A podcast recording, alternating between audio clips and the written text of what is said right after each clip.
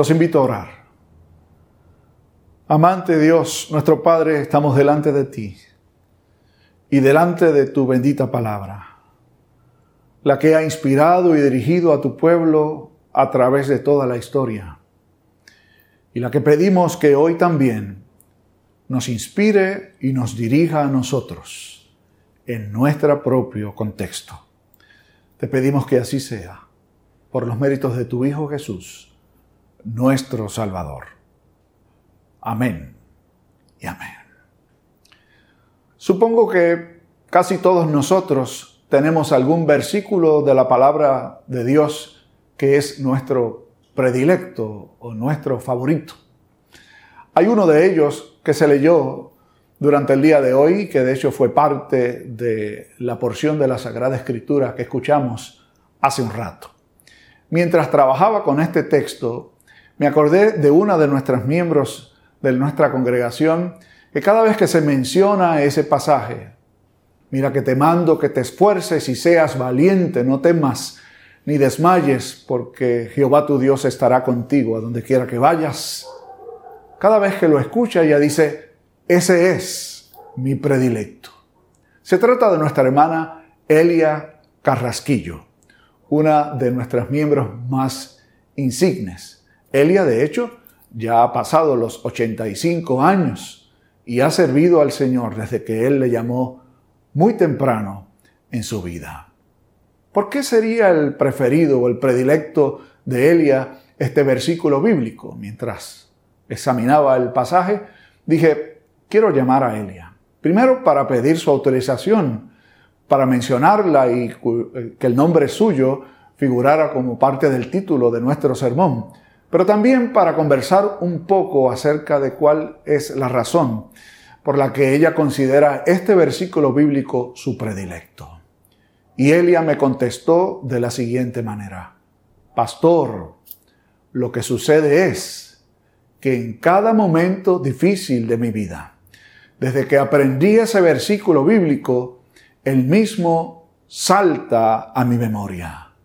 En tiempos de crisis, recuerdo que el Señor me dice por medio de su palabra, mira que te mando que te esfuerces y seas valiente. Qué interesante. Hoy los invito a reflexionar junto con nosotros en este versículo poniéndolo en su contexto.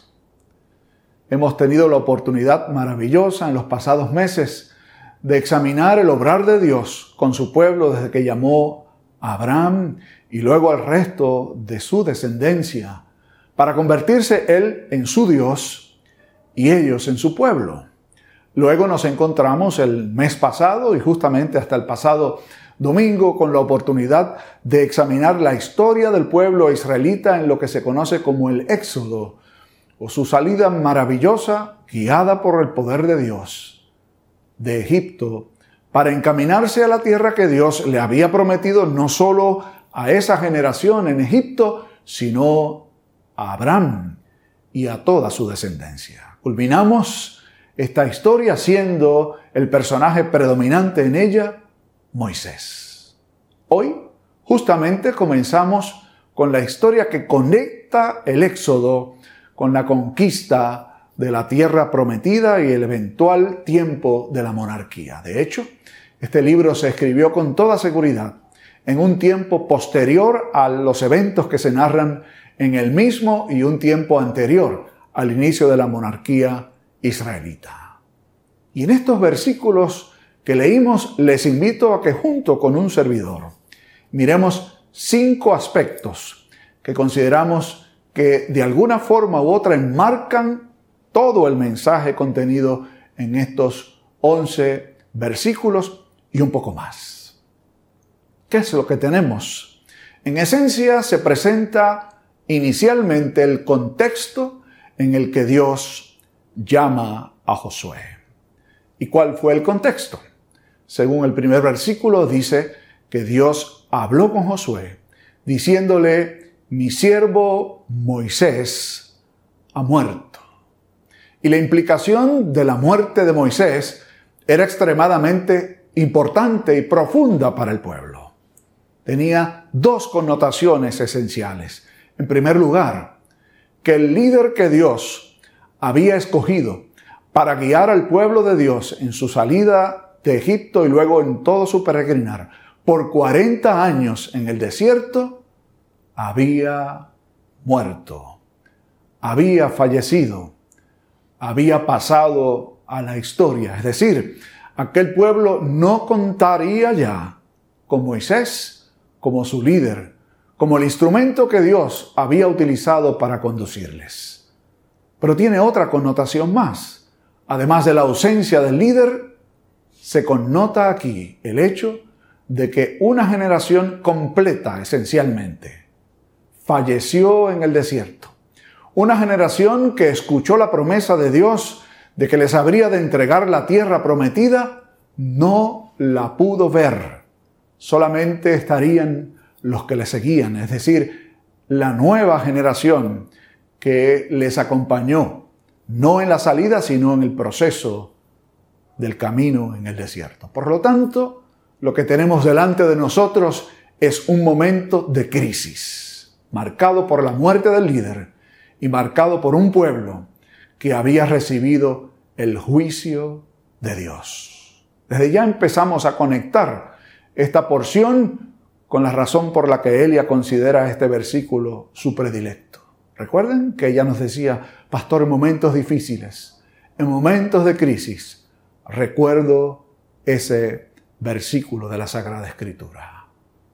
Ya hemos hablado de lo que era el contexto.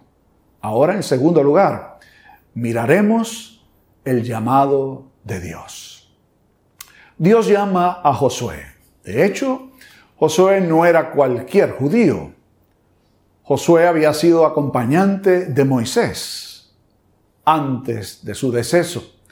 De hecho, había sido uno de los doce espías que Moisés envió para que entrasen en la tierra prometida, la examinaran y luego trajesen un informe a Moisés y al pueblo. De esos doce espías, solamente dos, Caleb y Josué, traerían un informe positivo. Los restantes diez traerían un informe negativo que de hecho afectó el modo en que el pueblo de Dios miró la posibilidad de conquistar aquella tierra prometida. Además, el nombre original de Josué era Oseas, que quiere decir literalmente salvación. Y Moisés le cambia el nombre a Oseas. El nombre nuevo sería Josué, que era una forma de decir Dios es nuestra salvación o Dios es salvación. Creo que es importante destacar que en el nombre de Josué está implicada su misión. Dios llama a este hombre y le da una encomienda. Moisés ha muerto. La generación ha quedado muerta en el desierto.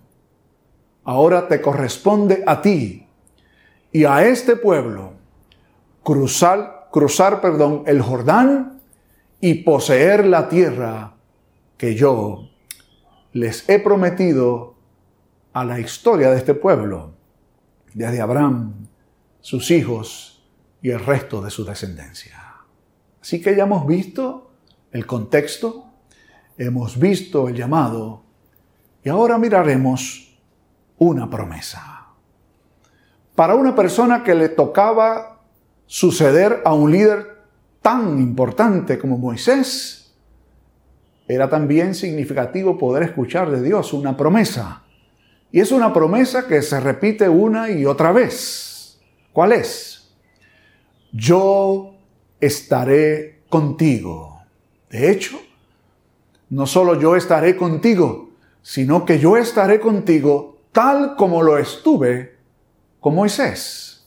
Me parece importante que para una persona que tenía esta encomienda tan importante, que tenía que ir y conquistar una tierra habitada por otros pueblos, escuchar la voz de Dios decirle, he aquí yo estaré contigo. La misma promesa es cierta para usted y para un servidor. La misma promesa que Elia abrazó, yo estaré contigo. Es verdad para usted y para nosotros, y nos hace recordar la promesa de Jesús antes de partir. Y he aquí yo estaré con ustedes todos los días hasta el fin del mundo. Hasta ahora todo parece muy bien, aunque el contexto era de crisis, el llamado era uno que implicaba conquista. La promesa era una que implicaba de alguna forma alivio, seguridad, confianza. Pero luego de la promesa, Dios le presenta a Josué un reclamo. ¿Y cuál es el reclamo? Su reclamo dividido en dos partes. En primer lugar, esfuérzate y sé valiente. En tres ocasiones, con alguna modificación, se repite ese reclamo de Dios para Josué. Esfuérzate y sé valiente, esfuérzate y sé muy valiente, y luego esfuérzate y sé valiente. ¿Para qué? ¿Para qué Josué necesitaba esforzarse y mostrar valentía? Yo creo que aquí sucede como sucede con otros versículos de la Sagrada Escritura. Uno que salta a mi memoria es el que aparece en la carta del apóstol Pablo a los filipenses 4:13, que dice que Dios estará con nosotros. Por lo tanto, podemos estar seguros de que en Cristo lo podemos todo. Todo lo puedo en Cristo que me fortalece mirado sin su contexto, tanto este pasaje de Josué como este otro de la carta de Pablo a los filipenses, pudiera parecer que Dios implica que cualquier cosa que emprendamos, siempre que lo hagamos con valentía, siempre que lo, que lo hagamos con convicción y siempre que lo hagamos con la seguridad de que el Señor va al lado nuestro, vamos a prevalecer. Sin embargo, no es eso lo que el texto bíblico quiere decirnos. Cuando Dios le hace el reclamo a Josué, no implica solo que estará con él, no implica solo que debe ser valiente y esforzarse. ¿Para qué debe ser valiente y esforzarse? Aquí está lo que creo que es el corazón de este mensaje. En primer lugar, para guardar toda la ley, es decir, para guardar toda la instrucción que el siervo de Dios, Moisés, había recogido, había compartido, había enseñado a Josué y al resto del pueblo de Dios. En esa instrucción de Dios, que para nosotros es la bendita palabra de Dios, no debía desviarse ni a derecha ni a izquierda, es decir, no deberás ni añadir ni quitar absolutamente nada. En tercer lugar, el Señor invita a Josué a meditar en esa palabra día y noche, es decir, a hacerla su compañera constante, a hablar de ella, a meditar en ella, a reflexionar en ella, a volver sobre ella. En esencia, le estaba diciendo a Josué, tú debes ser fuerte y valiente para que puedas tener éxito. Pero el éxito no será la conquista en sí, sino que el éxito será mantenerte fiel y obediente a mis principios. La recompensa, finalmente, es esa. No la conquista, sino la garantía de que cuando somos obedientes tendremos éxito. Y éxito es una de esas palabras que se mal entienden y que de hecho se pueden usar para referirse a muchos aspectos de la vida. Para nosotros, los cristianos, tener éxito no puede ser lo mismo que para alguien que no es un cristiano. Para un cristiano, tener éxito es cumplir la voluntad de Dios. No conseguir lo que queremos, no conseguir tener un nombre en la historia, no conseguir ganar siempre. Ese es el modo en que el ser humano común y corriente mide el éxito. Nosotros medimos el éxito conforme a la bendita palabra del Señor. ¿Y cómo alcanzamos ese éxito si no es justamente siendo obedientes al pie de la letra? El doctor Charles Swindle, un pastor en nuestra era, cuenta que en cierta ocasión tanto él como su esposa tuvieron la oportunidad de compartir con el general Charles Duke, que era un ex astronauta y piloto de la Fuerza Aérea Norteamericana. En ese diálogo que un grupo pequeño tuvo con el señor Duke, ya retirado, les hicieron muchas preguntas, las cuales él respondió muy amable y certeramente. A Swindle le dio con hacerle una pregunta interesante. Le dijo, oiga, general, y en esa misión del Apolo 16, que fue la misión en la que él estuvo en 1972, en donde fue el piloto y uno de los que caminó sobre la faz de la luna. ¿Podían ustedes hacer lo que les pareciera? Es decir, en esa experiencia, una vez estuviesen eh, llegando al lugar y estando allí, podían entretenerse haciendo cualquier cosa que les viniera en gana. Y el general Duke le contestó, bueno, si no hubiésemos querido regresar a la Tierra, teníamos libertad para hacer lo que quisiéramos. Entonces comenzó a compartir los detalles del viaje, la importancia de aferrarse fielmente a todos los detalles. Y contó que el aterrizaje en la luna fue uno muy pesado. ¿Por qué razón? Decía el general Duke. Porque el módulo aterrizó con más peso del requerido. Le preguntaron, ¿de qué estamos hablando? Y él contestó, por un minuto que no estuvimos en el aire y aprovechamos para aterrizar, ese aterrizaje fue uno muy pesado y difícil.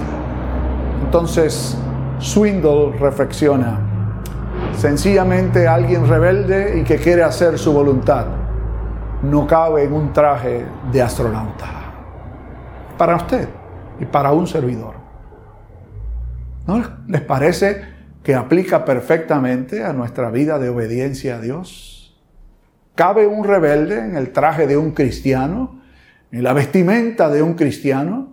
¿En la vestimenta de alguien que ha sido llamado por Dios para cumplir con su misión?